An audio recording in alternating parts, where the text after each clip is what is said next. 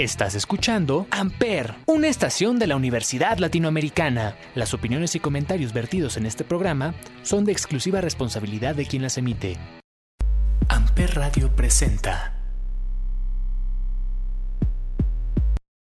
¿Qué onda gente? Bienvenidos una vez más a Amper Radio. El día de hoy en La Resistencia vamos a continuar con el tema de la música, adentrándonos en la producción musical. Así es amigos, tendremos como invitado a una persona que actualmente estudia este, la carrera de producción, así que estén al pendiente. Al igual que los programas pasados, nos dará su opinión y estén muy al pendientes de su recomendación de esta semana. Ahora amigos, les dejamos con un tema lanzado el año pasado de la mano de la banda de Elefante y esto es Mango.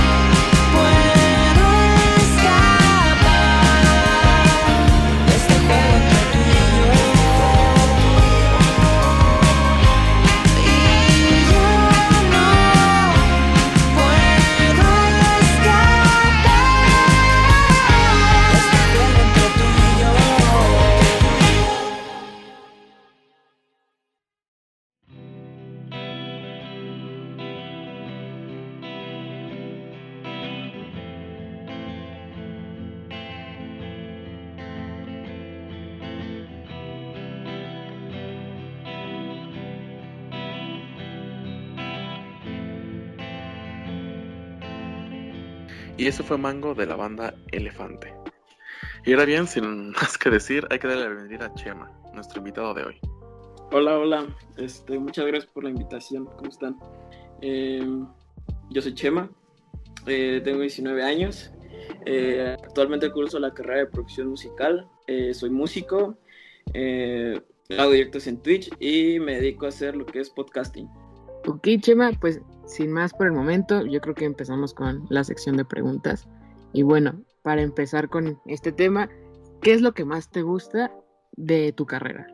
Lo que más me gusta de mi carrera yo creo que es que empiezas desde lo más básico y te pierdes totalmente en, el, lo que es el vasto mundo de la música. Es decir, empiezas desde solfeo, desde tu primera, sus primeras producciones de acordes hasta ya empezarlo a grabar en una pues calidad aceptable, que es lo que hoy te pide la industria, porque pues es muy fácil agarrar y, y poner una, una, canción en Spotify o en Apple Music, pero pues no te das cuenta todo lo que hay detrás y toda la gente que está detrás. Y pues realmente a mi parecer es un mundo muy mágico, eh, es muy padre la verdad todo lo que se hace detrás, más, más allá de lo que solo es un artista. Y pues creo que esa es una de las cosas que más me gustan de mi carrera. Ok, mira, la semana pasada estuvimos hablando justamente de un tema muy interesante, que era cómo la música influye pues en, la inspiración, ¿no? En general, porque estábamos hablando de cómo eh, nos inspirábamos por medio de la música. ¿Tú cómo crees ya que estás estudiando pues producción, ¿qué, qué ocurre con esto? O sea, ¿qué, crees que pasa cuando influye la música? ¿Qué hay detrás de todo eso, de todo, de todo eso, ese movimiento? ¿Sabes? ¿Sí me voy a entender? Em, yo creo que todo el mundo tiene como su lado musical. Este, simplemente algunos que quieren desarrollarlo y otros que no. Entonces, eh, cuando tú no, no, pues está bien no querer como meterte en esto, digo, cada quien tiene sus intereses, tú empiezas como a encontrarle tu propia identidad en la música y empiezas a, a, través de lo que dice el artista, buscas tú como, como la cobija, cómo cobijarte, entonces eh, a través de eso pues tú vas desarrollando cierta fluidez tanto en ideas, en comportamientos quizá cognitivos, eh, empiezas tú a desarrollarte a través de todo de, lo que es la música en sí, empiezas como a decir, pues el, ejemplo más, podríamos decir, básico, el güey, sí soy, en esta canción me representa, y tú a través de eso pues estás este, encontrando tu ser, parte del tu ser, en lo que imprimió el artista a través de sus letras, armonías y melodías. Ok, y otra pregunta, a ti como ¿qué es lo que más te gusta producir o qué, estilo de música te gusta más hacer a ti? Yo como, como proyecto personal me dedico mucho a lo que es como género cantautor, eh, pero en realidad ya en cuestiones de producción eh, no, no he producido mucho, no he como tenido tanto acercamiento a tantos géneros, pero sin duda creo que me gustaría producir todo porque cada género tiene algo que lo hace especial. Es decir, no me, no me cerraría a, a, producir cualquier cosa porque todo, todos los géneros tienen su forma de grabarse, su forma de mezclarse, su forma de masterizarse, de promocionarse.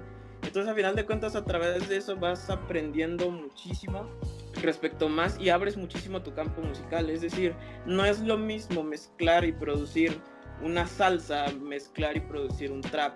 O sea, son bases de mezcla muy distintas. Es decir, pues sabes que al, al trap o al reggaetón tienes que poner cierto punch o cierto poder en el bombo, en la mezcla. Entonces, pues tú lo que haces es aumentar sus frecuencias, bajar frecuencias, comprimir. Y en la salsa no, en la salsa es algo totalmente distinto, es un ritmo más, con más dinámica y un poquito más mm, mm, rítmico, melódico. Eh, porque prácticamente te basas muchísimo en, lo que hace el ritmo y, y, la melodía, es la que lleva prácticamente a veces el ritmo. Entonces, eso a la hora de mezclarse, pues este, tienes que tener conceptos totalmente distintos y y ampliar muchísimo. Entonces, musicalmente creo que yo produciría de todo, me hasta corridos si se puede, o sea, no me cerraría a, nada, pero creo que en lo personal mi género, mi género sí es como más como la balada tranquilo. eh, la guitarra, si acaso al pop rock alternativo, tipo Siddhartha, cosas así, es como mi género, pero en cuestión producción no me cierro a nada porque pues son géneros y puedes aprender todos. Bueno, Chema, tú formas parte del mundo de los podcasts. O sea, también eres productor y todo eso, pero ahorita en este momento creo que te estás entrando un poquito más en tu podcast, que por cierto soy muy fan. Ah, ¿Tú siempre pensaste en hacer algo así, algo parecido a algo como comunicaciones, radio, o simplemente sucedió en el momento adecuado? Eh, la verdad es que yo creo que la pandemia desató todos los proyectos en la gente que tenían muy guardados en su ser. Muy, ah, pues hay cuando tenga tiempo, pues hay cuando se pueda. Creo que la pandemia, pues es, ahora es tiempo de realizar proyectos, de realizar cosas que tú querías, porque si no te quedas estático. Si te quedas estático, pues empiezas como a, simplemente ser sin existir. Eh, eso, eso tengo un trip medio, medio loco en ese aspecto, pero pues yo, creo que de, a partir de la pandemia yo dije, pues yo siempre quise la verdad, creo que es algo que siempre he comentado en, en mis programas. Eh, te, agradezco que, que, los escuches, por cierto. Eh, nunca, nunca me planteé la, la, o sea, siempre quise uno, pero nunca lo planteé como tal, el voy a hacer uno. Siento que la pandemia fue el, ahí está el tiempo, tienes todo para hacerlo y dije, pues, me, me, lancé.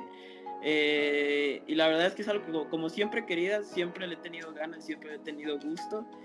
Y pues siempre en cuestión de quererme dedicar a, a comunicación, locución, todo ese tipo de cosas, la verdad sí sé que al menos lo que me gusta va por ahí, porque antes de querer estudiar producción musical o antes de decidirme estudiar producción musical, yo antes iba a estudiar cine. Entonces sí siempre supe que mi rama iba por ahí, pero pues a final de cuentas, entre podcast, producción, pues no me cierro tampoco al cine y pues el, siento que la vida está como para llenarse de proyectos y pues a ver qué jala, eso sí. Ok, Chema. Pues también el programa pasado hablamos mucho del tema musical y como decía Sebas, de cómo se puede agarrar eh, en inspiración. Entonces mi pregunta sería, ¿qué es lo que a ti te inspira a seguir creando, no sé, eh, episodios para tu podcast o qué es lo que te inspira a componer algunas baladas? Mm, en cuestión podcast, la motivación muchas veces es que tengo como el pensamiento de que a través del diálogo tú puedes aprender muchísimo y el escribir el conocimiento es simplemente para no olvidarlo. Entonces, este, me gusta muchísimo otro hoy con un podcast porque conozco, he conocido mucha gente que es gente muy lista, que es gente que, que, que, son, o sea, cada ser es un, es un mundo y conocer a cada persona es conocer muchísimos mundos. Y entonces eso te ayuda a veces a nutrirte el tuyo, a ampliar muchísimo tus visiones respecto a ciertos temas. Entonces, lo que me motiva muchas veces es eso, es pues qué piensa el otro. Eh, y, pues a mí me gusta, me encanta la verdad que el, que el otro no piense como yo, porque es cuando más te nutres, cuando no coincides en cuestiones de ideológicas, en cuestiones de pues yo creo esto y yo creo esto, entonces en, más que debatir es como externar el pensar y así mismo tú dices, ah, pues a lo mejor es una forma distinta de la cual yo no la había visto. Y pues a mí me gusta muchísimo ese aspecto, o sea, por eso siempre me gusta muchísimo platicar con la gente. Y de ahí prácticamente nace una de las premisas de lo que es Otro con un podcast. En cuestiones compositivas, en cuestiones musicales, eh, lo que me motiva muchísimo a componer son las ideas. Es decir, yo cuando caminaba por la, por la calle se me ocurría tal cosa y lo anotaba, pero pues no hacía nada con ello. Es una frase chida ahí para mi celular, pero pues de repente empecé a unir cosas, empecé a, a querer ponerle más estructura a mis ideas. Y pues al principio eran como poemas, yo decía, no, pues es como poemas porque riman y porque pues son presa y mamalonas, ¿no? Y pues fue a través de que pues cuando empecé a tocar la guitarra y empecé a, no a maestrar, pero sí a, agarrar un poquito más contacto con la música, pues un día me, me arriesgué y dije voy a componer y de ahí salió mis primeras canciones que tengo guardadas y así ha sido siempre, creo que lo que me motiva mucho es pues sacar cosas porque también puede servir en cuestiones terapéuticas el tengo esto guardado y no puedo platicar con nadie, pues lo saco en una rola y pues al final de cuentas el arte es la forma en la que el ser humano se expresa y pues la música es arte. Entonces creo que siempre ha sido eso el, el que me gusta muchísimo externar eh, sentimientos, ideas a través de canciones y pues materializarlas a través de la producción musical. Ok, Chemita. Mira, ahorita vamos a entrar en un tema un poco interesante. Mira, tú y yo estábamos hablando el otro día de lo análogo y de lo digital. Actualmente la producción musical ha evolucionado pues bastante, ¿no? O sea, pongamos desde los años 60 hasta la actualidad. ¿Tú crees que la esencia de la música se ha perdido y ya no alcanza ese nivel de inspiración en las personas como antes? ¿O crees que la música actual sigue funcionando igual que la antigua en, cuanto a un tema social?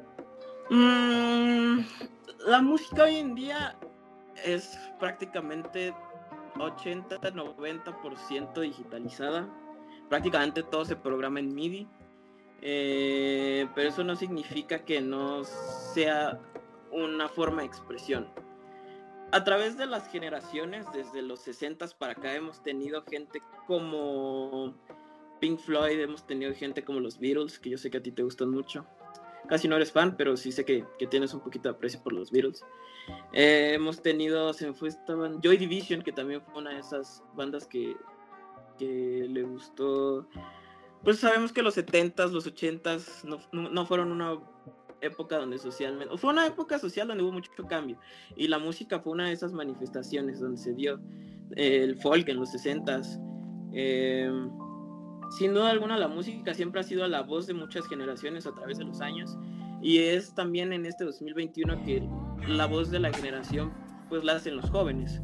Es decir, los jóvenes escogen cuál va a ser el género musical que los va a representar a través de las generaciones. Podemos decir que en estos 20, 2020 hasta los 2030 podrá ser el, el trap, el reggaetón, este, este género. Y pues a mi parecer, que la música sea digitalizada no quiere decir que la música haya perdido el sentimiento simplemente van para rumbos distintos y el arte se encuentra en otros lados. Cuando tú y yo hablamos esto y lo hablamos en mi podcast también, yo te dije muchas veces que el artista ya no era tanto el que, el que ponía el sentimiento en la canción, sino era el productor.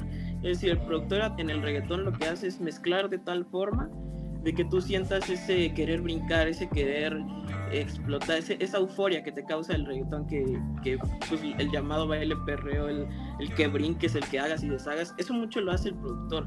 Porque en, tú puedes meterte en YouTube y encontrar muchísimas canciones. YouTube está lleno de canciones. Pero ¿por qué esas? Ponte a pensar por qué esas son las que, las que suenan, por qué esas son las que escuchamos. Porque al final de cuentas hubo alguien atrás que hizo que esa canción tuviese algo que decir, inclusive si las, si las letras dejaron de ser profundas, si los sonidos dejaron de ser de tal forma, no sé, en, los, en el rock es distorsión, en el pop era más sintetización, pues a final de cuentas hoy en día hemos tenido tantos géneros y subgéneros que se ha construido este los géneros que escuchamos hoy en día y es gracias a alguien que está allá atrás de la consola, el que está mezclando, que pues a final de cuentas le está poniendo la voz a la generación y a final de cuentas nosotros como los jóvenes estamos escogiendo esa voz para que sea la voz de nuestra generación. O sea, Chima, ¿tú crees que el artista es como el, el símbolo y el productor sería como el que se encarga de hacerlo algo importante. Hay que plantearnos y poner sobre la mesa que la industria de la música ha cambiado a través de los años. Es decir, si bien antes el poder creativo lo tenía Pink Floyd, hoy en día no como tal no lo tiene pues el artista. hay algo que se llaman, por ejemplo, podemos remontarnos ahorita que está de moda la serie de Luis Miguel a la época donde las editoriales eran algo fuerte. Todo el mundo quería poner sus canciones en las editoriales. ¿Qué es una editorial? Una editorial es un lugar donde se guardan las canciones, donde registras prácticamente las canciones y alguien, ya sea una disquera como Sony, como Universal, va, agarra la canción y le dice a un artista, ¿sabes qué? En la editorial están estas canciones. Se ponen a escuchar canciones y seleccionan las que van a ir al álbum correspondiente del artista. Hoy en día lo que pasa mucho es que ya muchas veces el artista es más como un símbolo estético, como una imagen nada más. No, no, no muchas veces él es el que está detrás de la composición, no muchas veces es él el que está detrás de los arreglos, el que está detrás de la mezcla. Y no estoy diciendo que sea bueno o malo, simplemente los tiempos han cambiado. Remontándonos a los 70 los 80s, realmente era el artista el que se interesaba muchísimo en qué es lo que le iba a presentar al mundo, qué arreglos vamos a hacer, qué cosas vamos a deshacer o qué, pues, qué hacemos. Hoy en día no muchas veces al artista le interesa eso y es más el productor el que empieza... A, a mover sus hilos, a mover todo lo que sabe para que la canción pues sea un hit, sea un madrazo. Y el artista pues lo que hace es pues interpretar ese madrazo. Entonces, o sea, retomando un poco el tema y la respuesta que acabas de dar, se podría decir que no sé, como últimamente está de moda que los que hacen videos en YouTube o, gente que apenas va empezando como en el ámbito musical eh, tenga como la oportunidad o sea más fácil que pueda llegar a hacer una canción o que pueda pegar una canción porque el productor mueve todo para que quede su canción bien entonces. Algo que tiene la música hoy en día y me agrada mucho es que podemos ver gente como Bratty podemos ver gente pues como Maverick eh, como Bruces eh, que no, ellos no solo son el artista, sino también el productor.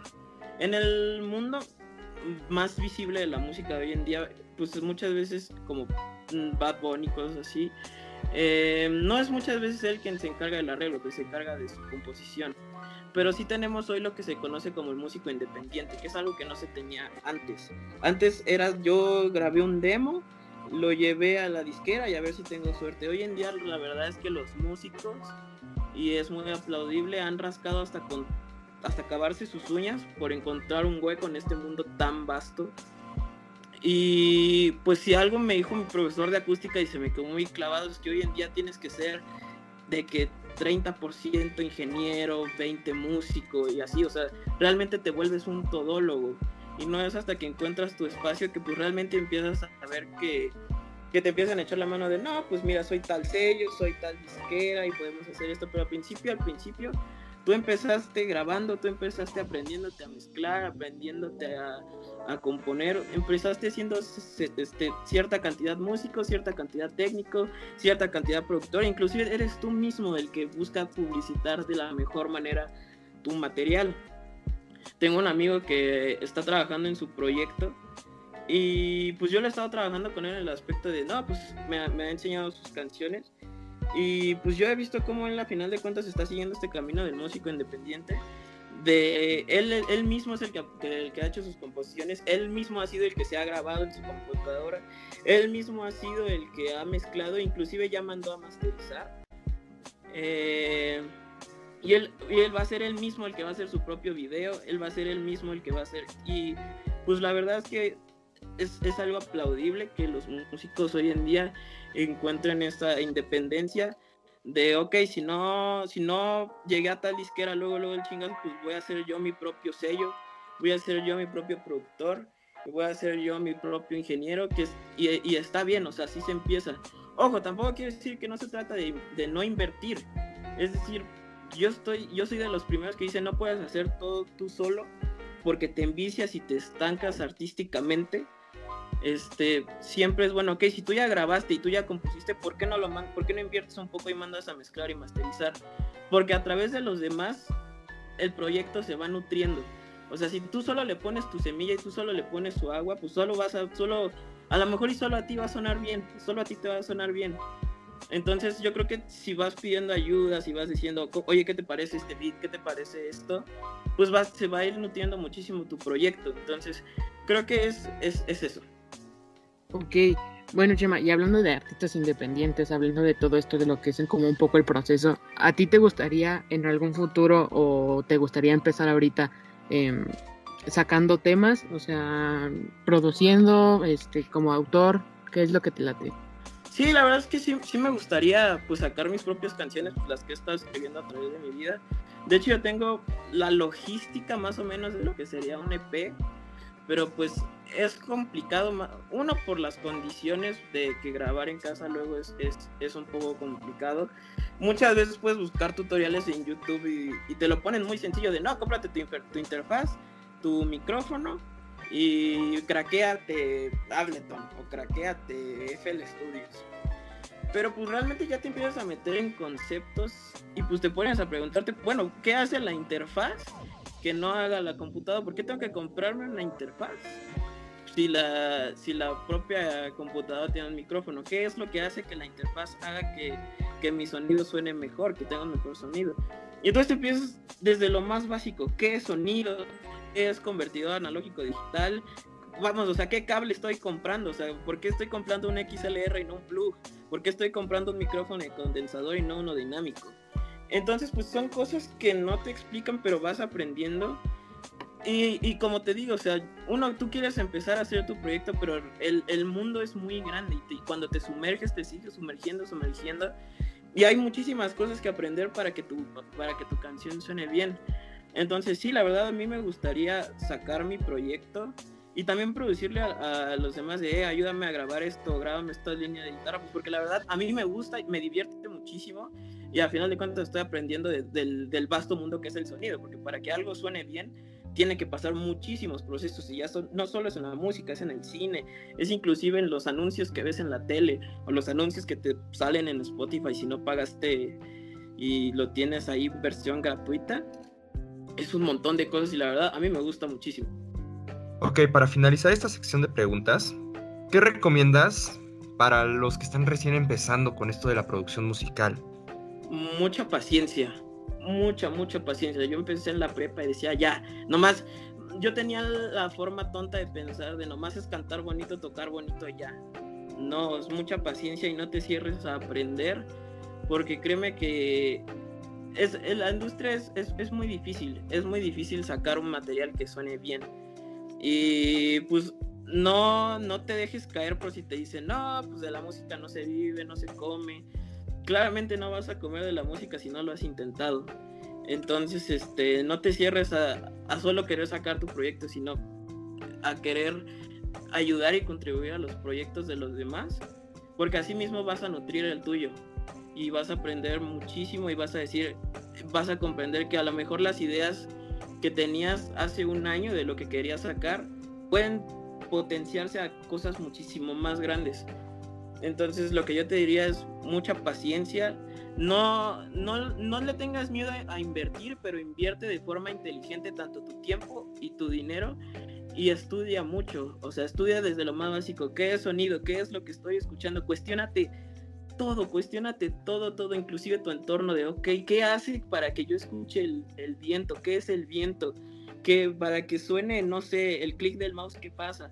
Cuestiónate todo y entonces lo vas a ir leyendo y vas a ir comprendiendo qué es sonido, qué, qué estoy microfoneando y créeme, te va a servir muchísimo.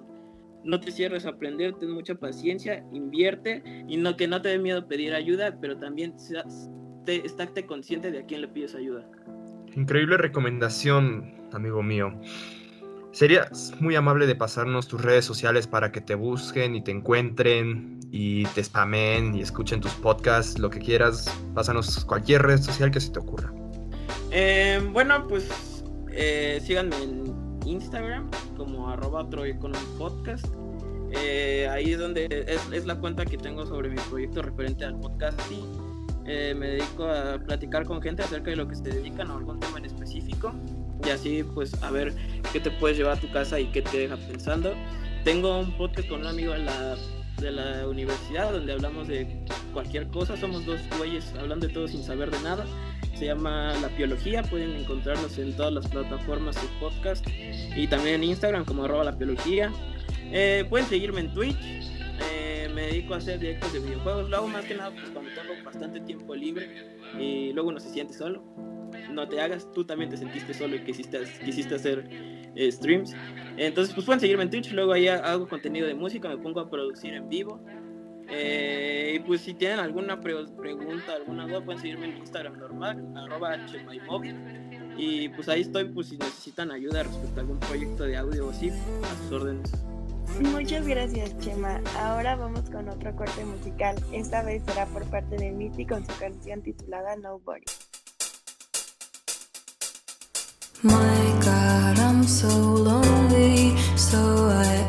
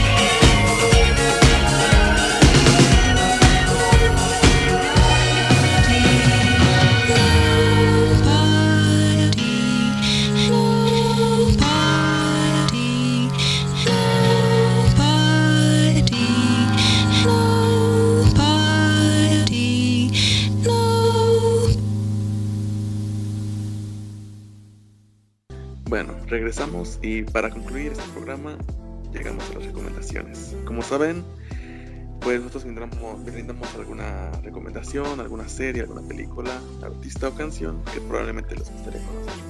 Eh, bueno, yo podría recomendarles un álbum, se llama Rise, de la banda Inner Space, es I-N-N-E-R-S-P-A-C-E. Eh, son músicos como de rock progresivo, pero experimentan muchísimo y la verdad son, son muy buenos. Entonces, pues es eso y pues ya. Marcos Alberca es un youtuber originario de España. Saltó a la fama gracias a su canal en YouTube, en donde uno de sus videos más vistos son los de tomando fotos a desconocidos y los cambios radicales a extraños. Eh, sus fotos son originales y siempre trata de ir con las últimas tendencias en moda, así que si a ustedes les gusta la fotografía este, y les gusta como ver alguno que otro tutoriales, él también cuenta con paquetes eh, de aprendizaje, entonces pues vayan a checar sus redes sociales, aparece en Instagram como arroba marcosalberca y en YouTube igual como Marcos Alberca. Bueno, pues esta semana les voy a recomendar también a, a un fotógrafo. Es un fotógrafo algo antiguo, se llama Edward Steichen. Este fotógrafo era caracterizado por su alto contraste y dramatismo bastante impresionante. En lo personal me fascina el, dramatismo que le daba a sus fotos por medio del contraste. Eh, es muy interesante ver cómo estaba pues muy adelantado a su época. Eh, fue muy popular realmente en los años 20. Entonces, este, pues ver que con las lentes de esa época que pues no estaban tan avanzadas, lograba unos resultados extraordinarios que han envejecido bastante bien. O sea, se puede conseguir algo muy similar con una este, cámara actual, pero no con, esa, con ese nivel de, dra de dramatismo que le daba a él. Esta semana mi recomendación es que se den una vuelta por el Instagram del tatuador mexicano Rubén Morales, que se encuentra como arroba rbn-says. Su estilo es realismo y microrealismo en el arte del tatuaje y cuenta con grandiosas piezas. Les recomiendo mucho que, que lo vayan a seguir. En esta ocasión me encantaría recomendarles el famoso musical Hamilton. Viene acompañado de grandes enseñanzas y también sin mencionar que tiene mucha esperanza, amor, bastante romanticismo y un desenlace bastante inesperado para algunos. Y por último, no se olviden de que nos pueden seguir en nuestras redes sociales. Aparecemos como arroba guion bajo arroyito punto guion bajo en Instagram arroba Roser Foster en Instagram arroba softatu guion bajo en Instagram arroba skinny-dog.foto también en Instagram y pues nada amigos, esto ha sido todo por esta semana. Nos escuchamos la próxima con más en Amper Radio. Esto fue La Resistencia.